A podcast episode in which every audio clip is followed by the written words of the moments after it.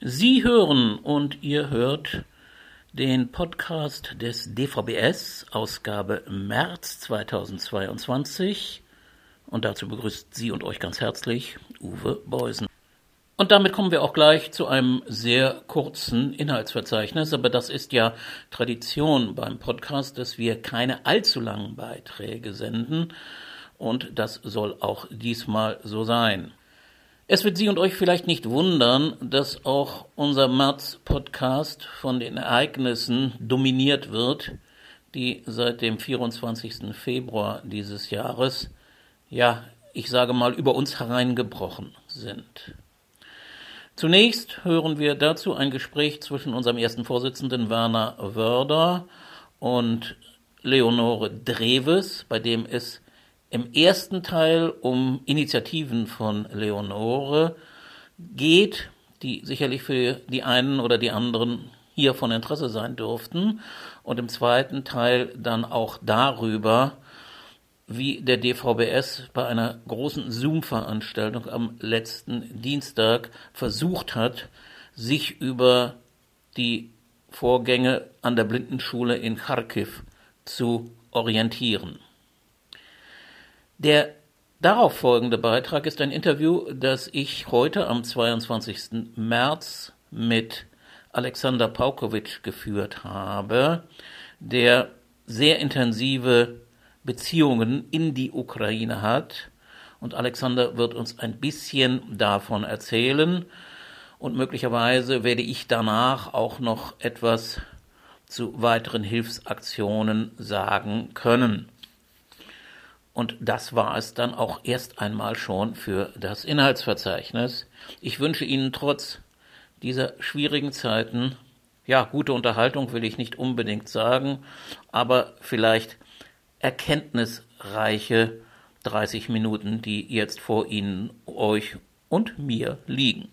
Liebe Hörerinnen und Hörer des DVBS Podcasts, hier sind Leonore Treves ich bin Mitglied im Leitungsteam der Bezirksgruppe Bayern und der Fachgruppe MINT im DVBS. Und Werner Wörder, erster Vorsitzender des DVBS. Wir beiden wollen uns ein bisschen über die aktuelle Arbeit des äh, DVBS unterhalten. Ähm, Leonore, du hast aus meiner Sicht zwei ganz spannende Initiativen gestartet, an denen ich auch ein bisschen mitgewirkt habe. Erzähl uns doch einfach mal, was du vorhast, was du machst. Also, da ist zum einen die Gruppe Leselust, sage ich jetzt mal, so haben wir zu Beginn mal genannt. Das sind Interessierte, die gemeinsam Braille lesen wollen. Wie das gemeinsam Lesen sich gestalten wird, wissen wir noch nicht so genau. Ob wir gemeinsam Zoom-Konferenz lesen oder uns von Leseerfahrungen berichten oder dass erfahrene Punktschriftleser, weniger erfahrenen Punktschriftlesern, Leserinnen Tipps geben. Das wird sich alles noch entwickeln, aber wir sind gespannt, was daraus wird, wie sich das entwickelt. Und die zweite Initiative geht für Menschen mit einem weiteren Handicap, also DVBS-Mitglieder, die neben ihrer Blindheit oder Sehbehinderung eine weitere Einschränkung haben, auch da ist das Grüppchen noch eher klein und wir wissen auch noch nicht genau, wo die Reise hingeht, wo unsere Schwerpunkte liegen werden.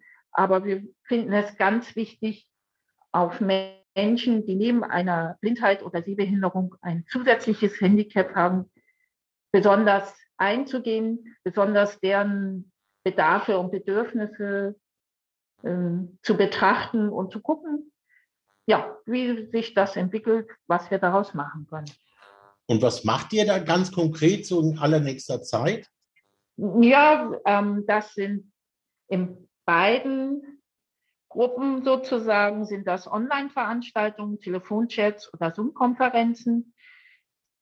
Für die Leselust wird es am 6. April eine Zoom-Konferenz geben und die DVBS-Mitglieder mit weiteren Handicap treffen sich Ende März zum weiteren Telefonchat.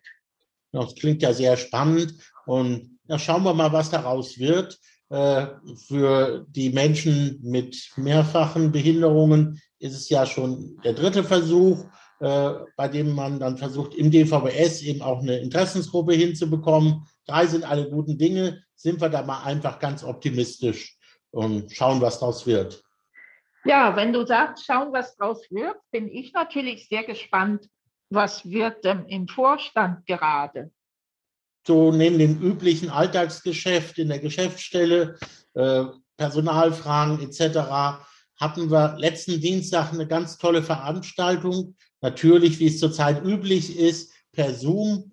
Was das Besondere war, es hatte schon 140 Anmeldungen gegeben und die Zoom-Konferenz erlaubte uns aber leider nur 100 Teilnehmer die gleichzeitig dabei sein konnten. Und so waren es dann auch 100 Teilnehmer den ganzen Abend über. Worum ging's? Äh, es gibt ja ganz traurig schlimme Ereignisse in der Ukraine. Der Krieg ist ausgebrochen. Die Gefahr von vielleicht auch Atomkrieg ist wieder ganz gegenwärtig in Europa und in der Welt. Und es gibt dann natürlich immer noch Gruppen, die in irgendeiner Weise ganz besonders davon betroffen sind. Und das sind unter anderem natürlich auch blinde und sehbehinderte Menschen. Und deswegen fanden wir die Idee des Deutschen Katholischen Hilfswerkes ganz großartig, da einen Spendenaufruf zu starten, um in dem Fall äh, einer Blindenschule, an der auch Gehörlose sind, in Kharkiv, in der Ostukraine zu helfen. Und die haben damit auch angefangen und wir haben das unterstützt. Ich hatte dann die Idee, wir machen eine Zoom-Konferenz, ganz im Sinne des Kerngeschäftes des DVBS. Wir wollen informieren und dann natürlich auch schauen. Wir haben ja sehr viele Ehrenamtler, die ganz toll aktiv sind an allen Stellen. Was können wir denn jetzt konkret tun? Der Abend wurde ganz besonders dadurch, dass eine blinde Lehrerin aus der Ukraine direkt berichtete. Sie war zugeschaltet und ja, sie sprach vom Chaos im Kopf und der ganz schlimmen Situation. Zumindest eine kleine gute Nachricht hatte sie für uns. Die blinden und sehbehinderten Schülerinnen und Schüler, natürlich auch die Gehörlosen, waren inzwischen auf dem Weg nach Polen und dort wohl auch schon angekommen. Aber sie wollte dort bleiben, weil das eben ihre Heimatstadt ist und sie dort auch selbstbestimmt am besten zurechtkommt. Und es war einfach total beeindruckend, was daraus äh, quasi dann auch an Reaktionen kam bei den vielen Beteiligten an der Konferenz, die eben alle möglichen Ideen hatten. Und wir wollen deshalb eben eine Vernetzungsliste erstellen. Es wird eine Mailingliste des DVBS geben. Die ist jetzt nicht nur auf den DVBS begrenzt. Da soll nicht jeder sein eigenes Süppchen kochen, sondern wir arbeiten natürlich zusammen mit DBSV, mit dem Deutschen Blindenhilfswerk, Katholischen Hilfswerk in München und gucken, dass wir die Dinge koordinieren und uns da vernetzen. Und ich hoffe, dass wir so mindestens einen kleinen Beitrag leisten können, um jetzt den Menschen, die inzwischen in Polen und auch schon in Deutschland angekommen sind, hier ein bisschen weiter zu helfen in ihrer ganz schwierigen Situation und vielleicht auch den wenigen wie dieser Lehrerin in der Ostukraine einfach da weiter zu helfen. Das ist ja wirklich sehr interessant. Also was mich ja an DVBS nach wie vor sehr begeistert ist, wie vielfältig wir uns engagieren, für wie viele verschiedene Themen wir uns einsetzen und jeder sich auch wirklich einbringen kann. Das ist wirklich super.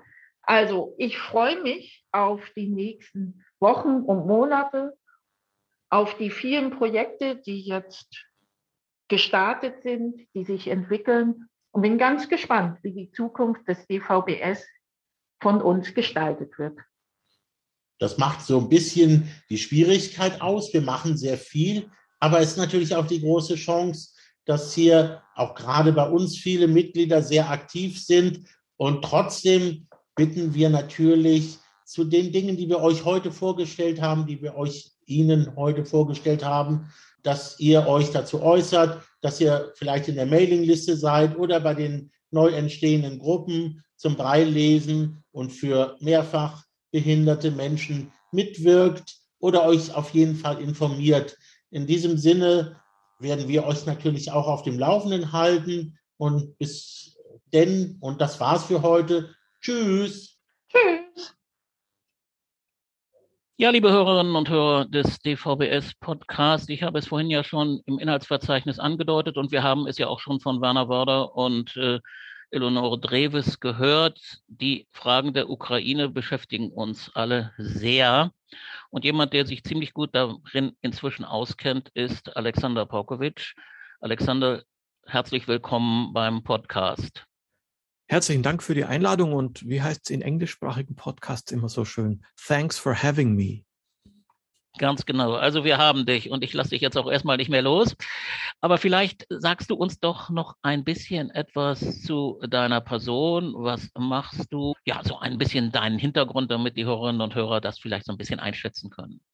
Ja, ich bin ja nicht so ganz ein Unbekannter, auch was so die Medien- und Verbandsmedienszene angeht. Äh, nichtsdestoweniger hier ganz kurz und knapp eine Vorstellung. Äh, ich bin 45 Jahre alt, geburtsblind, lebe und arbeite in München. Äh, arbeiten tue ich beim Bayerischen Blinden- und Sehbehindertenbund in der Landesgeschäftsstelle dort im BIT-Zentrum. Das ist so die Abteilung für barrierefreie Medien, für barrierefreie digitale Kommunikation und Beratung in diesem Bereich. Und ja, bin Mitglied im Breitschriftkomitee der deutschsprachigen Länder, so als entsandtes Mitglied für die Verlage und Bibliotheken, also für Medibus.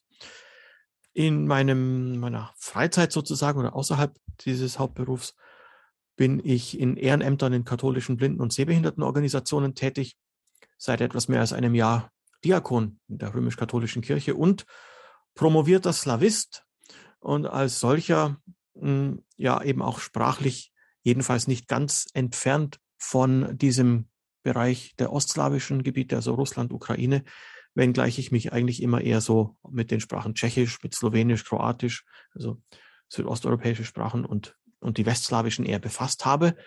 Aber das kommt mir jetzt doch zunutze, zum Beispiel um ukrainischsprachige Medien soweit jedenfalls mitverfolgen zu können, also dass ich aus erster Hand gewissermaßen wenn schon, wenn es immer so heißt, Berichte sind nicht überprüfbar, aber zumindest aus erster Hand hören kann, wie denn jeweils dort in der Ukraine, in Russland zum Beispiel über die aktuellen Ereignisse berichtet wird und auch was sich so tut in unserem speziellen Personenkreis jetzt, wie da die Vernetzung und die Anfragen und so weiter sind und wie, wie man vielleicht damit umgehen kann. Ja, äh, deine Ausgangssprache ist eine westslawische gewesen. War das Slowenisch oder war es Serbokroatisch? Ich weiß es also, nicht mehr. Meine Ausgangssprache ist äh, oder auch Ausgangssprache, Einstiegssprache in dieses Thema, in, auch in das Slavistikstudium ist tatsächlich eine generell als südslawisch behandelte, nämlich Slowenisch, auch wenn die gewisse Merkmale aufweist, die in Richtung Westslawisch auch gehen, Tschechisch, Slowakisch und so. Jedenfalls Slowenisch ist meine Muttersprache und bin aber in Deutschland geboren und ähm, wie sagt man da so schön, Kultusbürokratie würde man sagen, ich bin ein Bildungsinländer auf Deutschland bezogen, ja, aber ich habe meine ganze Schullaufbahn in Deutschland absolviert. Ich glaube, für den Hintergrund genügt das erstmal. Erst schon einmal herzlichen Dank dafür. Und nun kommen wir dann doch zu diesem uns alle bewegenden nach wie vor bewegenden Thema. Wir haben heute den 22. März. Der Krieg dauert schon fast einen Monat. Und vielleicht erzählst du unseren Hörerinnen und Hörern erst einmal, welche Kontakte du vielleicht auch schon vorher in die Ukraine hattest, bevor dieser Krieg jetzt so ausgebrochen ist. Die Ukrainer selber sagen ja, eigentlich haben wir Krieg seit 2014 und da ist ja auch einiges dran. Aber äh, welche Kontakte hattest du schon vorher, die dann jetzt wahrscheinlich sich möglicherweise intensiviert haben? Kontakte vorher über das äh, rein sozusagen ähm, informierende, sich informierende hinaus, also wirklich persönliche Kontakte auch, Gespräche hatte ich ja im Grunde schon seit 2012, 2013 zu Menschen, die mit mir zum Teil studiert haben oder im Rahmen des Studiums, die ich dort kennengelernt habe, die selber auch ukrainische Herkunft sind, ukrainische Wurzeln haben oder zum Teil auch wieder dort sind, leben und arbeiten. Also aus, äh, ja, zwischen etwas 20 Jahre her, sozusagen ehemalige Kommilitoninnen, Kommilitonen, das ist das eine, und zwar wirklich in den verschiedensten Landesteilen. Dann zu einer blinden Lehrerin aus Kharkiv im Nordosten des Landes. Tetjana Kostina wird wahrscheinlich an anderer Stelle bereits Erwähnung finden oder gefunden haben. Die haben wir kennengelernt in Südtirol, weil sie dort ganz gerne im Blindenzentrum St. Raphael, wo auch wir quasi ein- und ausgehen, ihren Urlaub wieder mal verbracht hat. Und nicht zuletzt war ich 2018 in der glücklichen Lage, in einem Vorort von Kiew an einem ukrainischen Breitschriftkongress teilzunehmen. Da war ich etwas erstaunt, im November 2018 mitzuerleben, dass eigentlich dieser Kongress überhaupt eine der wenigen Gelegenheiten war, auch für die Ukrainerinnen und Ukrainer selbst, die in dem Bereich tätig sind, also Blindenpädagogik, aber auch Verlagswesen, sich überhaupt mal zu treffen und zu vernetzen. Das ist ganz anders als hier. Also das dort in Kiew oder bei Kiew, das war ein Highlight, nicht nur für mich, sondern wirklich auch für viele dort. Denn die Blinden- und Sehbehindertenschulen dort und äh, diejenigen, die irgendwie breit produzieren, ja, da tut jeder seins irgendwie in seinem Eck des Landes. Das Land ist ja ungefähr so groß wie Frankreich, wenn wir uns das territorial vorstellen, geografisch. Und Vernetzung findet dort kaum statt oder fand kaum statt seit Ende der Sowjetunion. Da ist also einiges einfach, ja, man kann sagen, weggebrochen, verdunstet, wie auch immer man das sagen will, einfach nicht mehr da gewesen, irgendwann verschwunden.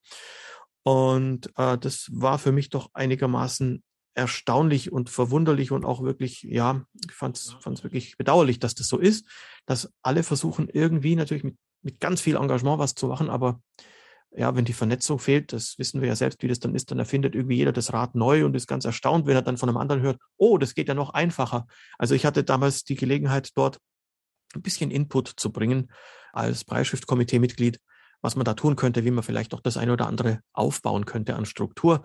Jetzt momentan sind die Sorgen natürlich ganz andere. Ich habe damals schon im November 18 gehört, dass es ganz viele Menschen gibt, die sagen, ja, wir haben seit Anfang 2014 Krieg im Osten des Landes und eigentlich wartet quasi nur jeder darauf, dass man irgendeines schönen oder unschönen Tages morgens aufwacht und feststellt, es ist Invasion von Seiten Russlands im ganzen Land. Also die ist im Gange.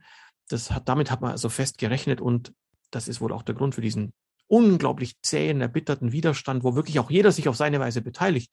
Man hat einfach darauf gewartet, sich darauf vorbereitet, nicht untätig gewartet. Und da tut wirklich jeder das Seine bis hin zu dem neulich viral gegangenen, wie man so schön sagt, Video, wo eine Ukrainerin aus der Nähe von Kiew so eine kleine harmlose Kameradrohne von einem, die von einem russischen Panzer wohl kam, vom Himmel geholt hat mit einem Glas Essiggurken. Es ist ihr tatsächlich gelungen, weil das Ding knapp über ihr schwebte, da über dem Balkon. Und sie hat einfach die Wut gepackt, die Frau, und hat also das Beste, was sie gerade in der Hand hatte, genommen, so ein Gurkenglas und es in diese Drohne geschleudert, die wirklich getroffen, kaputt gegangen ist. Das ist natürlich militärisch keine große Sache, aber zeigt, jeder tut das, was er kann, um äh, ja das wirklich umzusetzen, was man dort sagt. Also entweder wir wehren uns, äh, da kann man immer noch verlieren, aber wenn wir uns nicht wehren, kommen wir sofort in die ja, Sklaverei, wie man dort wirklich sagt. Ja, dann haben wir schon verloren, nicht? In ja. gewissem Sinne. Dieser Kongress, äh, Alexander, von dem du gerade berichtet hast, der war organisiert von den Schulen oder äh, ich frage mich nämlich auch, es müsste ja eigentlich auch einen äh, Blindenverband oder einen Blinden- und Sehbehindertenverband der Ukraine geben. Waren die da beteiligt oder weißt du über die etwas? Die Hintergründe, äh, wer jetzt am Ende eigentlich tatsächlich Hauptinitiator, Initiatorin war, sind mir gar nicht so ganz klar geworden damals für diesen gesamtukrainischen Braille-Kongress. Wenn ich es aber richtig verstanden habe, war es tatsächlich, waren es zum einen Vertreterinnen und Vertreter der Pädagogik, also der Blinden- und Sehbehindertenschulen, in Kooperation mit Verlagen und Druckereien. Und das Ganze dann wirklich ermöglicht, also auch materiell, finanziell, strukturell ermöglicht hat dann das internationale Bildungs- und Begegnungswerk in Dortmund, das seit Jahren solche Institutionen betreibt wie die Geschichtswerkstatt Tschernobyl, also ganz viel Begegnung schafft und versucht durch Bildungsarbeit, durch Begegnungsarbeit eben beispielsweise ja auch so Voreingenommenheiten, Vorurteile zwischen Ukraine, Belarus und Russland abzubauen und so. Das ist also eine Kooperation äh, von Menschen, die hier leben, in Nordrhein-Westfalen vor allem und aus den jeweiligen Ländern sind und eben Akteuren vor Ort, ganz stark finanziell gefördert vom Auswärtigen Amt der Bundesregierung.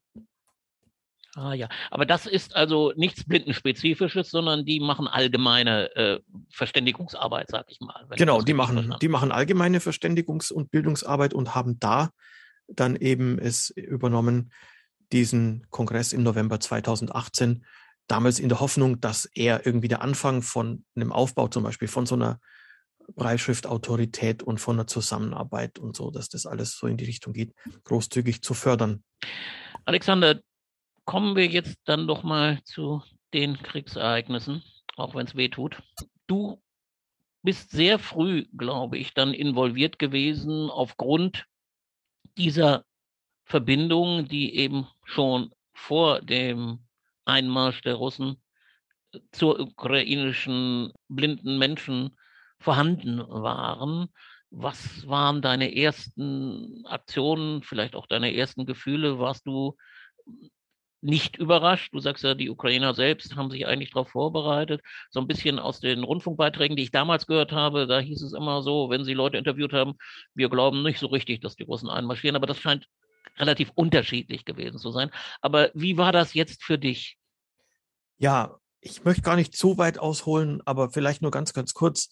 Überrascht war ich an diesem 24. Februar morgens, ich werde diese Stimmung wahrscheinlich wirklich mein Leben lang nie vergessen, morgens um 6 Uhr, so der übliche Griff, dann Radio, Nachrichten hören, mal schauen, wie der Tag beginnt. Und das ist gleich so eine Full-Scale-Attack wird, ja, so, so, so eine Invasion und mit diesen Angriffen auf wirklich alle möglichen Landesteile bis rüber in die Gegend von Lviv, Lemberg im Westen. Das hat mich überrascht in dieser Stärke auf einen Schlag, in dieser Brutalität. Die Tatsache an sich, lag in der Luft. Und was mich also an sich nicht überrascht hat und glaube auch eben auch viele in der Ukraine nicht überrascht hat, dass es wirklich so kommen würde, dass irgendwie so eine Konfrontation da so im Raum steht, ist für mich eigentlich klar seit 2007, nicht etwa 14, sondern 2007.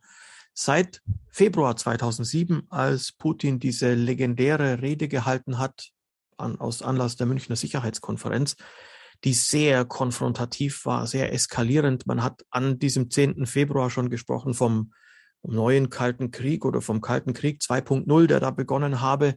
Und seit 2007, wenn ich so äh, immer wieder mal so russische Medien verfolgt habe, da ging es eigentlich los von Jahr zu Jahr mit, nennen wir es mal, wachsender Dramatik, wachsendem Crescendo wird und wurde die russische Bevölkerung darauf eingeschworen und eingestellt, es wird die ganz große Konfrontation werden, es wird, die wird nötig sein. Das ist seit 15 Jahren eigentlich eine Vorbereitung auf kriegerische Zeiten. Was mich überrascht hat an diesem 24. Februar oder überhaupt jetzt in diesen Tagen, dass es jetzt plötzlich so schnell geht oder anscheinend schnell gehen muss, dass Putin es eilig hat, um es salopp zu sagen. Das hat mich überrascht.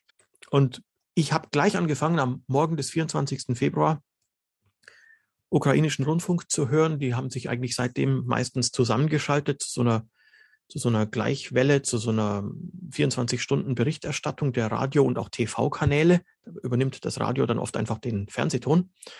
Aber so sehr früh begonnen, einfach zu ja, dolmetschen, zu in kurzen Sätzen zu berichten, was ich gerade live höre. Und ich habe mir gedacht, für mich ist das jetzt so ein bisschen es mir von der Seele schreiben, irgendwas zumindest tun, nicht einfach bloß starr da sitzen und ungläubig diese, diese Nachrichten hören, sondern ich will einfach mal, ja, so ein bisschen wie, wie so ein Tagebuchschreiber, der sich gut hineinversetzen kann in das, wie sich's anfühlt, wenn Krieg ist. Ich habe das Mitte der 1990er Jahre, wenn auch immer wieder mal nur für ein paar Tage erlebt, als ich als junger Funkamateur in Kroatien, in Bosnien während der Kriege dort, ja, wenn man so will, im humanitären Einsatz mal mitgeholfen habe für ein paar Tage. Und also wie sich das anfühlt, in den Luftschutzraum gehen zu müssen, Detonationen, Explosionen zu hören, nicht zu wissen, wann man auch irgendwie mitten im Schussfeld ist. Das ist also diese drei, vier Tage, die ich erlebt habe, das reicht fürs ganze Leben. Und es reicht auch wirklich alle zu informieren, was das für ein Wahnsinn ist. Deswegen war das meine erste Reaktion. Loslegen auf Twitter und einfach mal schreiben. Ich habe aber nie gedacht, dass das so, so ankommt. Also, dass wirklich Hunderte anfangen, das zu lesen, zu, ja, weiter zu verteilen, zu retweeten, wie man das sagt. Äh, es hat irgendwie einen Nerv getroffen, dass da jemand offenbar ist in München, der irgendwie ein bisschen näher dran ist an den Ereignissen. Das war so meine erste Aktion und dann ging es auch schon los. Kontaktaufnahme zu Tatjana Kostina in Kharkiv, wie es ihr dort geht, äh, nachdem auch Kharkiv eine der ersten Städte war, von denen wir wussten, dass sie beschossen wird, dass sie angegriffen wird. Und dann eben sehr früh auch die Aktion Spenden sammeln für diese Blindenschule dort, nachdem das katholische Blindenwerk, dessen Vorsitzender ich bin, seit 1994 da bereits eine Kooperation mit dieser Schule hat. Das waren so die ersten, ja, die ersten 48 Stunden. Ja, schönen Dank. Ich hätte eben auch gefragt, aber du hast die Frage schon vorweg beantwortet sozusagen. Du dolmetschst dann so auf Twitter und da kann man dir dann auch folgen und das, was du dort äh, einstellst, dann auch lesen. Äh, ganz nebenbei, äh, Twitter für uns relativ gut zugänglich, soweit ich weiß. Ich nutze es nicht. Wie ist das? Twitter ist für uns auf verschiedene Weise gut zugänglich. Entweder einfach die Website selbst. Wenn man jetzt selbst dort kein Nutzerkonto hat, keinen Account hat, dann kann man wohl auch so die, die Trends lesen und kann lesen, was wer schreibt, kann also man dann selber nicht interaktiv werden damit, aber doch zumindest mitverfolgen. Die Webseite twitter.com ist ordentlich zugänglich. Da hat Twitter in den letzten Jahren ganz viel getan. Komfortabler noch für diejenigen, die dann richtig viel damit machen, die auf solche Nachrichten antworten, selber welche verfassen, weiterverbreiten, sie in Listen organisieren thematisch und also alles nutzen wollen, was da so geht. Da empfiehlt sich dann tatsächlich auch ein Programm zu installieren, also eine App auf dem mobilen Gerät oder Tablet oder eben ein Programm auf dem PC unter Windows oder Mac. Und da gibt es einige, gerade auch für unseren Personenkreis speziell programmierte, die besonders gut zugänglich sind. Aber zum Beispiel für das iPhone oder ein Android-Smartphone ist auch die offizielle App von Twitter selbst gut zugänglich. Da gibt es allerdings dann auch welche, so für die Power-User wie mich, gibt es also Apps, wie zum Beispiel Twitterific, die ja noch ein bisschen mehr Komfort bieten oder einiges ein bisschen schöner machen, finde ich, als die Twitter-eigene App und wo auch ganz speziell an uns Screenreader-User gedacht worden ist. Ja, das ist ja immer schön und ja auch ganz wichtig, der endlose Kampf um digitale Barrierefreiheit, den wir ja schon ganz lange führen, mit unterschiedlich großem Erfolg, aber bei Twitter ja offenbar doch mit relativ guten Ergebnissen. Du hast eben vom ukrainischen Radio oder Fernsehen gesprochen. Äh, wie verfolgst du das im, im Internet oder wo? Ich verfolge das im Internet. Äh, gerade die ersten zwei, drei Tage war festzustellen, dass er ganz oft äh, Aussetzer gegeben hat, dass der Stream unterbrochen war weniger wegen einer etwaigen russischen Cyberkriegführung gegen den ukrainischen Rundfunk, sondern wahrscheinlich einfach, weil unglaublich viele zuhören wollten, weil also der Stream sehr, sehr gefragt war und dann immer wieder mal überlastet war. Das hat sich stabilisiert. Inzwischen kann man den also ganz gut und aussetzerfrei verfolgen. Also für alle, die äh, soweit auch so ein bisschen russisch-ukrainisch vielleicht verstehen können und sagen, ich will auch mal selber ein bisschen live hören, wie diese Atmosphäre auch ist. Das geht ganz gut. Zumal, wenn es mit dem Hauptstream aus Kiew Probleme gibt, die meisten Sender sind ja zusammengeschaltet, dann kann man irgendeinen anderen nehmen aus Lviv, Lemberg zum Beispiel, das ist recht zuverlässig im Westen des Landes. Da ist Radio Nezalezhnist, Radio Unabhängigkeit heißt es zum Beispiel gut zu hören. Äh, das mache ich also meistens über das Internet und besonders in den Nachtstunden auch im Hinblick darauf, den Stream vielleicht ein bisschen zu entlasten, höre ich den ukrainischen Rundfunk inzwischen auch auf der guten alten Mittelwelle, denn schon am dritten Kriegstag, am 26. Februar, hat der ukrainische Rundfunk seine Mittelwelle 549 Kilohertz reaktiviert die ist in den Nachtstunden bei uns ganz brauchbar zu empfangen. Gibt es aus der Ukraine auch englischsprachige Sendungen? Es gibt Radio Ukraine International, Radio Ukraine International, das auch auf Kurzwelle auf 6005 Kilohertz äh, vor ein paar Tagen irgendwie wohl beobachtet worden ist mit englischen Programmen. Ich habe selber noch nicht da reingehört oder jetzt irgendwie aktiv danach gesucht. Den müsste man aber, wenn man zum Beispiel sowas wie Radio Ukraine International in die Suchmaschine seines Vertrauens eingibt, dann auch gut ja. auffindbar sein. Ja. ja. für dich ist es ja nicht notwendig. Du kommst ja mit den original äh, Dingen besser klar. Das vielleicht nochmal dazu. Kommen wir denn jetzt doch nochmal zu Einzelschicksalen und vielleicht wirklich zu Tatjana, die wir ja im Zoom letzte Woche äh, dank deiner Vermittlung auch haben sprechen hören und sprechen konnten. So nach meiner Erinnerung, das war der letzte Dienstag, ging es ihr da, naja, wie soll ich sagen, noch verhältnismäßig gut. Sie hatte sich entschieden, Kharkiv nicht zu verlassen, sondern da zu bleiben. Sie sagte, es gibt auch schon Detonationen, auch in der Nachbarschaft. Aber damals war es für sie, so hörte sich das an, naja, sie war beunruhigt, wer ist das nicht, das ist doch klar. Aber äh, so, dass sie meinte, äh, sie könne da bleiben. Was hat sich dann seitdem für sie getan? Was weißt du? Ja, der allerneueste Stand, den wir jetzt haben, 22. März, heute früh eine Mail von Tatjana. Sie hat sich entschlossen, jetzt noch ihren Bruder, der auf bestimmte Medikamente angewiesen ist, damit zu versorgen. Da hat sie wohl irgendwie eine gute Quelle und sich dann aber tatsächlich auf den Weg raus aus Kharkiv zu begeben und zwar nach Südtirol, wo sie ja viele Menschen und vieles gut kennt. Das ist also der neueste Stand. Sie wird versuchen, rauszukommen aus Kharkiv. Das wird nicht einfach werden. Das war ja für Tatjana immer die Abwägung. Sie selber, die blind ist, aber nicht nur das, sondern seit einem U-Bahn-Unglück auch nur einen Arm gebrauchen kann, hat sich da natürlich alles so hergerichtet, auch in ihrer Wohnung, in ihrer Umgebung, dass sie sagt, bei der Abwägung, also was ist größer, die, die Sicherheit durch eine mögliche Flucht äh, und, und der Nutzen sozusagen oder die Risiken dabei und ist es nicht besser, da zu bleiben? Also das ist so für sie die Frage gewesen. Jetzt, die letzten Tage war es also auch wirklich militärisch rund um Kharkiv so, dass sie sich wohl entschlossen hat, dadurch, dass die Kampfhandlungen näher rücken und sie zum Beispiel jetzt zwei Tage fast ganz ohne Wasserversorgung war. Glücklicherweise hat sie vorgesorgt. Äh, die Badewanne war gefüllt mit Wasser, aber dennoch, das ist ja auch irgendwie begrenzt. Man weiß ja dann irgendwie, es geht mal zur Neige. Also nach all dem, was so geschehen ist, hat sie sich entschlossen, nun doch zu versuchen, das wird wahrscheinlich morgen dann passieren, herauszukommen aus Kharkiv. Und ich nehme an, wir werden in Verbindung bleiben, soweit es irgendwie geht. Äh, ich kann mir momentan noch nicht recht vorstellen, welche Route sie nehmen soll denn Kharkiv ist ganz im Nordosten des Landes, sehr nahe an der russischen Grenze. Um in unsere westliche Richtung zu kommen, muss sie das Land eigentlich einmal durchqueren. Und das ist ja doch mit einigen Unwägbarkeiten verbunden. Ja, und vor allem wird sie Leute brauchen, die, die ihr dann dabei helfen. Das können wir von außen leider natürlich nicht. Aber ich kann nur sagen, ihre Haltung und wie wir sie gehört haben in der letzten Woche, ja, mir fällt eigentlich nur das Wort bewundernswert dazu ein. Ein anderes passt für mich derzeit nicht.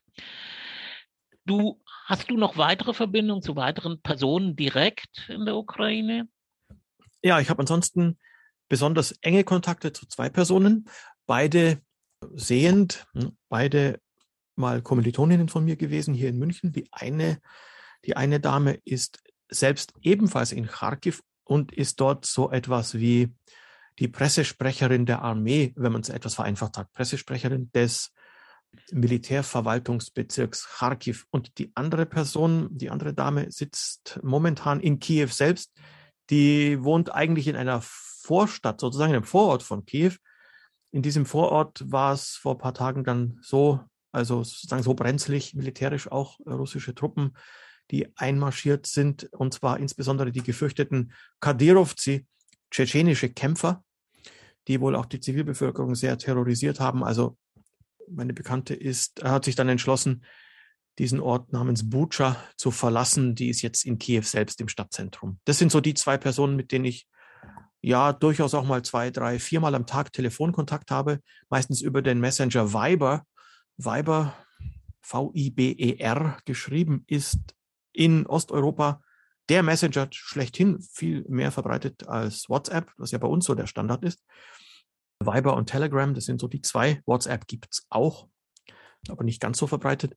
Ja, und da bin ich also des Weiteren in unregelmäßigen Abständen dann auch noch mit anderen Personen in Verbindung, zum Beispiel auch im Umfeld der Blindenschule Kharkiv, eine Lehrkraft, die in Polen ist inzwischen eben mit den Kindern und Jugendlichen und des Weiteren eine Dame aus Lemberg, die dort ein Rehabilitationszentrum so ganz allgemein für behinderte Menschen leitet, die aber inzwischen damit eben auch in Polen ist. Ja, es sind ja Schüler inzwischen in Polen angekommen und teilweise ja auch nach Berlin gekommen, wie wir wissen, wie sie dort versorgt werden können. Und so ist immer noch, was ich vom DBSV höre, eine äh, schwierige Frage. Äh, es gibt Überlegungen, die sind aber bislang nicht offiziell, ob der Senat speziell für äh, behinderte Menschen, die aus der Ukraine gekommen sind, ein spezielles Zentrum eröffnet, um sie äh, besser und ihre Bedürfnisse besser ähm, in den Griff nehmen zu können. Aber das sind noch Dinge, die bislang, wie gesagt, nicht offiziell geworden sind und man weiß auch noch nicht, ob das tatsächlich passieren wird.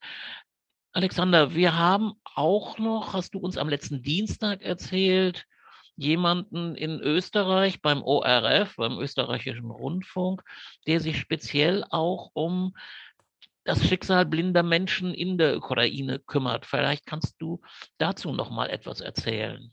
Ja, das ist also wirklich auch eine ganz spannende Geschichte, weil dieser Journalist Julius Kratky aus Wien also wirklich sehr, sehr aktiv ist, äh, aus eigentlich so einer ähnlichen Motivation wohl das Ganze angestoßen hat, wie ich eben angefangen habe, sofort so live zu berichten auf Twitter, nämlich Mitte der 1990er Jahre hat ja der österreichische Rundfunk sehr aktiv humanitär gewirkt mit seinem Projekt oder Programm Nachbar in Not. Es ging damals eben um die Balkankriege in doch recht großer Nähe zu Österreich. Zwischendurch ja, gerade in den ersten Kriegstagen, sogar unmittelbar an der österreichischen Grenze in Slowenien. Und damals war schon der damals noch ganz junge Journalist Julius Kratky aktiv. Jetzt ist er wieder aktiv geworden und sein äh, Motiv ist, sein, sein Beweggrund ist, alle im Bereich Blindheit, Sehbehinderung, die irgendetwas tun im Zusammenhang mit der Ukraine, dort äh, sozusagen zu Wort kommen zu lassen, mit Interviews, mit Berichten, mit schriftlichen Mitteilungen, alles möglichst also auch in, in Ton und Bild tatsächlich auf einer Plattform auf dem Videoportal Vimeo. So ein bisschen ähnlich wie YouTube, nur bei Vimeo hat man als, als äh, Ersteller, als Autor von Videos wohl mehr Kontrolle über die Rechte, über die Nutzungsrechte und so weiter. Bei YouTube gibt man quasi irgendwie alles ab. Bei Google, vereinfacht gesagt, Vimeo ist da etwas, ja, ähm, gerade aus journalistischer Sicht irgendwie von Vorteil. Und deswegen ist diese Plattform bei Vimeo, Vimeo ORF Connect, so findet man das. Und da findet man schon diverse Interviews, zum Beispiel mit Tatjana, zum Beispiel mit Patrick Temmisfeld von der Blista in Marburg, die Hilfsgüter nach Polen gebracht hat, jetzt vor ein paar Tagen. Da ist ein kurzes Interview mit mir dabei, da werden weitere Folgen und eben auch mit Vertreterinnen und Vertretern anderer Blinden- und Sehbehindertenverbände aus ganz Europa und mit der EBU selbst. Ziel eben wirklich alle dort repräsentiert sein zu lassen, die in irgendeiner Weise mit der Ukraine kooperieren. Schöner Nebeneffekt für uns, die Blinden- und Sehbehinderten-Selbsthilfe. Wir erfahren auf eine total einfache Weise auch voneinander. Ja, das ist sicherlich ganz wichtig. Es gibt jetzt ja auch eine Mailingliste des DVBS. Die sage ich nachher nochmal an, in dem man sich eintragen kann. Und den Vimeo-Kanal, den findet man offensichtlich, du sagst ORF.connect oder wie wird das sein? Weißt du es? Auswendig? Auswendig, da muss ich jetzt nebenbei mal schauen. Also ORF Connect ist das Stichwort. Das ist eher so vimeo.com Schrägstrich ORF unterstrich Connect oder so etwas in dieser Richtung. Das, ähm, wie gesagt, liefere ich. Kannst du mir vielleicht nachher nochmal einfach nochmal den, den, den Link nochmal, genau. dann würde ich ihn nachher hier nochmal auch bekannt geben. Ihr habt nun vom katholischen äh, Blindenhilfswerk auch eine Spendenaktion gemacht. Inzwischen gibt es auch eine Spendenaktion des DBSV, wie gestern über DBSV direkt mitgeteilt wurde, oder war es schon Freitag, glaube ich sogar. Und wenn ich es richtig weiß, war die äh, Spendenbereitschaft doch schon äh, sehr groß. Ihr, was ist der Zweck, jedenfalls beim katholischen Blindenwerk dieser Spendenaktion? Du hast es vorhin schon mal angedeutet, aber vielleicht noch mal sehr deutlich. Der Anlass der Spende war oder der Spendeninitiative äh, zunächst einmal der Blindenschule in Kharkiv, unserer Kooperationspartnerin vor Ort sozusagen seit 1994 eben zu helfen, Unterstützung zu leisten? Ja, nochmal, also ähm, Spenden für die Schule. Vielleicht muss man auch nochmal sagen, die Schule ist zerstört worden, wenn ich es richtig weiß, nicht wahr? Ja, also wie gesagt, ursprünglich war geplant, mit dieser Spendenaktion ganz schnell und unbürokratisch äh, die Schule zu unterstützen und ja, irgendwie dafür zu sorgen, dass die Kinder und Jugendlichen, die da, so hat es ausgesehen zunächst, auf längere Zeit da irgendwie einquartiert werden, nicht raus können, einfach auch weiter versorgt werden können mit Lebensmitteln, mit Hygieneartikeln, mit Medikamenten bei Bedarf und so.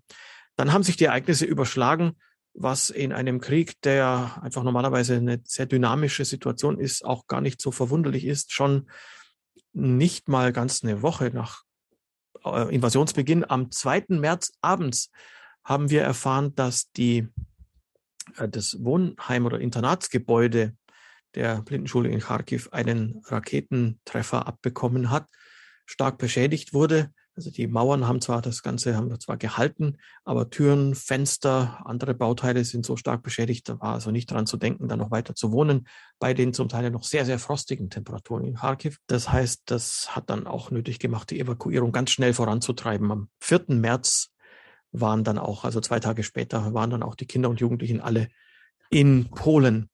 Und jetzt, nachdem es eben dann nicht irgendwie 2.000, 3.000 Euro geworden sind, die zusammenkamen, sondern wir waren schon nach einer Woche bei über 14.000, sind inzwischen bei über 20.000. Ist klar, daraus wird im Sinne der Wiederaufbauarbeit, die sicher not notwendig sein wird. Also es wird ja jetzt nicht schnell irgendwie, auch selbst wenn in zwei, drei Wochen der Krieg zu Ende wäre oder ist, dann wird es Monate dauern, Jahre dauern, bis zum Beispiel wieder ein regulärer Schulbetrieb an Ort und Stelle möglich sein wird, mit Sicherheit. Also da wird erst viel improvisiert werden müssen. Dann werden die Gebäude instand zu setzen sein. Dann wird es Material brauchen und, und, und. Es wird kein Sprint, es wird ein Marathon. Für einen Marathon werden wir sicher viel auch materielles, auch viel finanzielles, viel Geld brauchen. Deswegen wird damit Sicherheit jeder Euro, der jetzt noch reinkommt, in irgendeiner Weise für die Bildung, für die Bildung blinder und sehbehinderter Jugendlicher aus Kharkiv und Umgebung dann auch eingesetzt, so wie das ja dann auch der Verwendungszweck ist. Ja, sicherlich wichtig und sicherlich auch ein Zweck, der den Interessen eines Vereins sehr nahe kommt, der sich gerade um Blinde und Sehbehinderte in Studium und Beruf kümmert, wie es der DVBS ja tut. Ich erinnere mich daran, dass wir auch in den 90er Jahren eine Spendenaktion für Sarajevo damals gemacht haben, weil es auch damals darum ging, die Schüler dort herauszuholen. Die waren dann aber schon im Land und wir haben das Geld dann später auch für den Wiederaufbau der Schule verwenden können. Und äh, sowas ähnliches wird es dann wahrscheinlich bei euch auch geben. Kontonummer oder willst du mir sie nochmal schreiben? Dann würde ich sie nachher einfügen. Genau, das machen wir vielleicht am. Das machen wir vielleicht dann ja. so. Ne? Nun kommen auch blinde Erwachsene, ja nicht nur Schüler und Schülerinnen äh, aus der Ukraine nach Deutschland und es gibt auch Menschen, die hier beruflich gerne tätig werden wollen. Ich hatte da einen Kontakt, den ich dir auch weitergeleitet hatte. Was können wir da tun? Die Frage ist ja für unsere Mitglieder auch sehr stark, was sollen wir tun? Wir können spenden, aber was können wir, sollen wir Menschen aufnehmen? Das wird sicherlich ein bisschen schwierig sein, scheint mir jedenfalls. Aber äh, was äh, Hast du da noch Ideen? Denn die Bereitschaft im Augenblick ist ja sehr groß.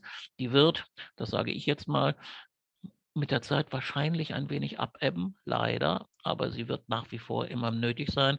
Das Wort vom Marathon, das du gebraucht hast, ist ja völlig zutreffend. Aber hast du da irgendwelche Dinge, von denen du sagst, die sollte man sich auf die Fahnen heften?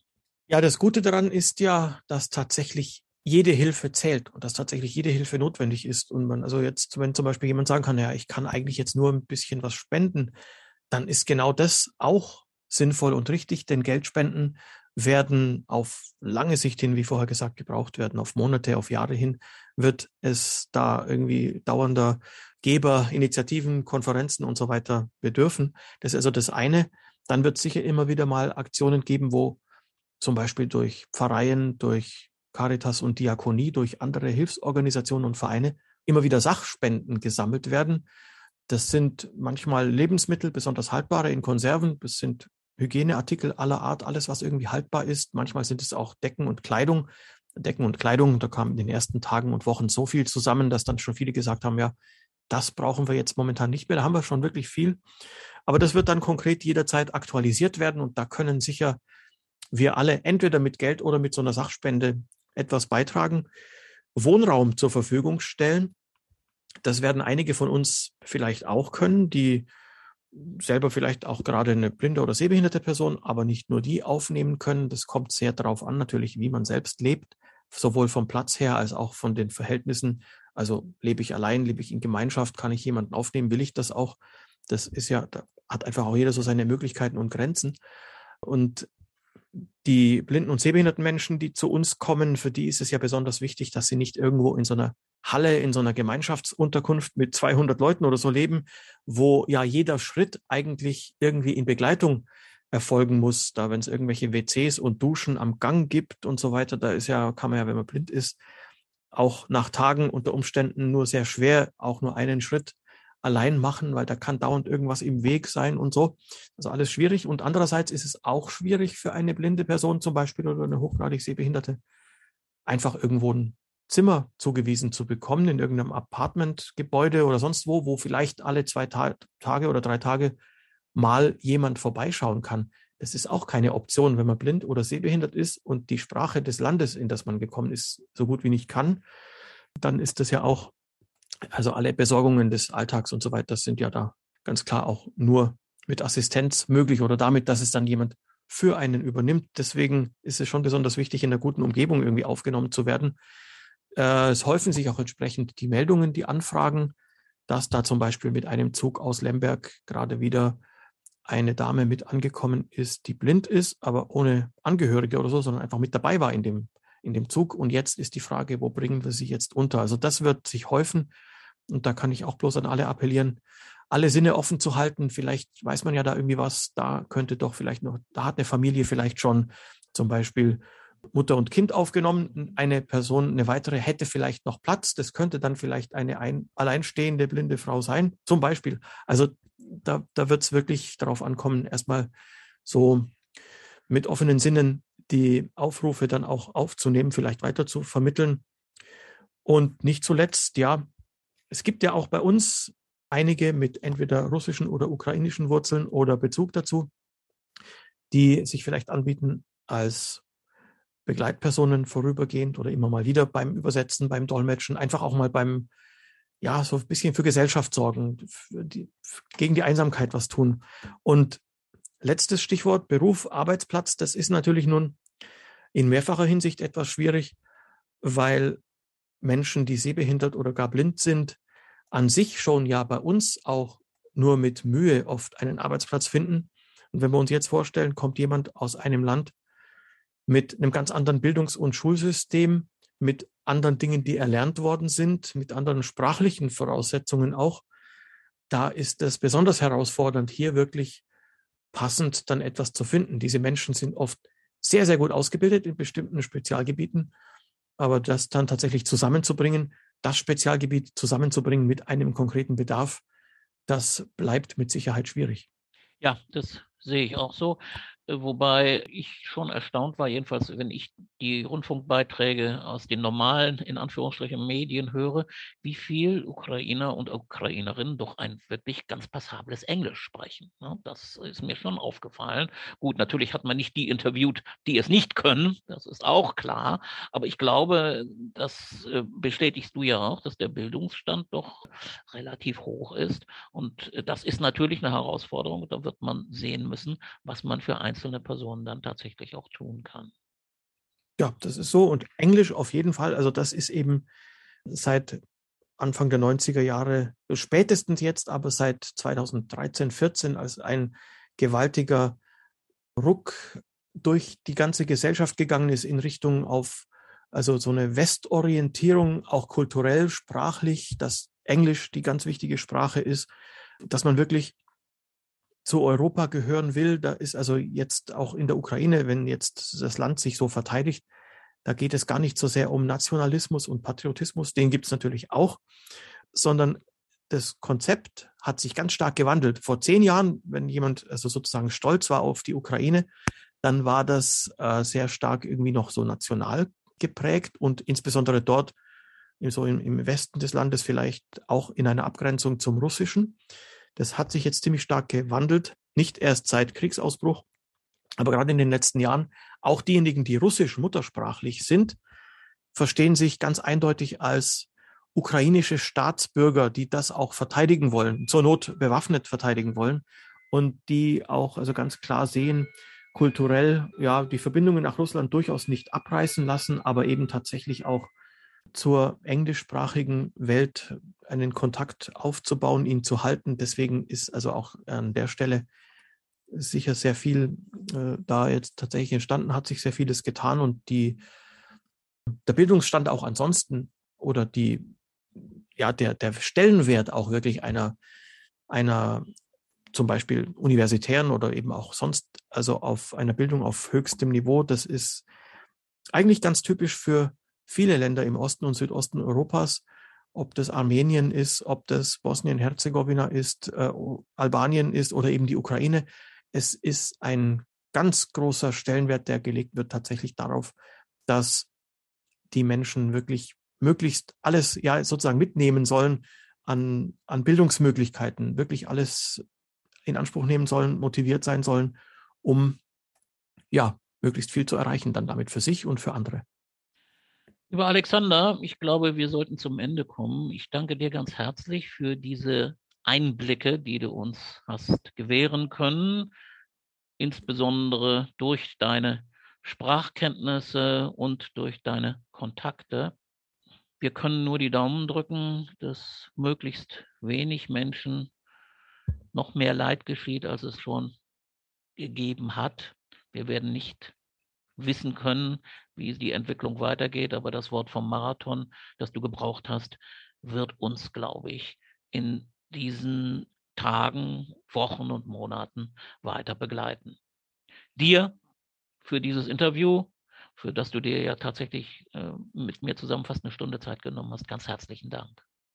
Ja, nochmal ganz herzlichen Dank für die Gelegenheit und wir bleiben ja auf jeden Fall in verschiedenen Initiativen in dem Zusammenhang in Verbindung. Genau so. Danke. So, nun ist dieses Interview doch etwas länger geworden als ursprünglich geplant, aber ich denke, jede Sekunde lohnt sich. Und ich bin nach wie vor sehr beeindruckt, was da Alexander da auf die Beine stellt und wie klar er es uns beschreiben konnte. Ich hatte ja noch versprochen, einige Dinge nachzumelden, um es mal so zu funktionieren. Und da ist zunächst die DVBS Mailingliste, die eingerichtet worden ist im Hinblick auf Flüchtlinge aus der Ukraine. Wer sich dafür interessiert, der melde sich bitte in der Geschäftsstelle des DVBS an.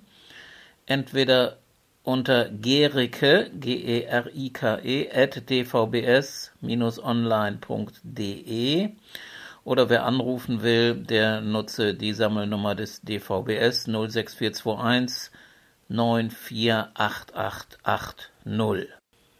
Der angesprochene Videoblog ist zu finden. Alexander hatte das schon ganz richtig gesagt, aber ich wiederhole es gern hier nochmal unter https Doppelpunkt, Doppelslash, Vimeo, V-I-M-E-O, Punkt com, slash, ORF, Connect. Alles klein, C-O-N-N-E-C-T. Die angesprochene Spendenmöglichkeit findet sich unter https Doppelpunkt Doppel slash blindenwerk.de slash jetzt Bindestrich spenden slash also Schrägstrich. Hinweisen würde ich dann auch noch auf den Podcast des DBSV. Ja, Konkurrenz ist immer gut und wir ziehen ja hier wirklich am selben Strang. Da gibt es einen Podcast von Merve Seskin und Klaus Hahn. Merve ist die Referentin für internationale Arbeit des DBSV und Klaus Hahn ist der Präsident. Das findet man unter www.dbsv.org slash oder Schrägstrich Sichtweisen Bindestrich Podcast.html. Und wer lieber für den DBSV, nicht für den DBSV, aber auf ein Konto des DBSV spenden möchte, der kann das tun bei der Bank für Sozialwirtschaft. Unter dem Stichwort Ukraine neues Wort Nothilfe. Mit der IBAN DE 71 1002 0500 0003 2733 08 ziemlich kompliziert, aber man kann sich das ja hier sicherlich noch einmal wiederholen lassen. Und wer meint, dass er auch noch die BIC braucht, da lautet die BFSW Leer 33 Leer großes BER. Man kann aber auch dort online spenden unter www.dbsv.org/ukraine. Und damit sind wir am Ende unseres heutigen Podcasts. Ich wünsche Ihnen und euch und uns allen, dass dieser Krieg bald zu Ende geht und dass wir im April vielleicht etwas fröhlicher in die Welt schauen können. Aber sicher bin ich da noch nicht. Trotz allem alles Gute, ihr und euer Uwe Beusen. Die Zeit war schön, nur eins ist blöd, dass mit der Zeit die Zeit vergeht.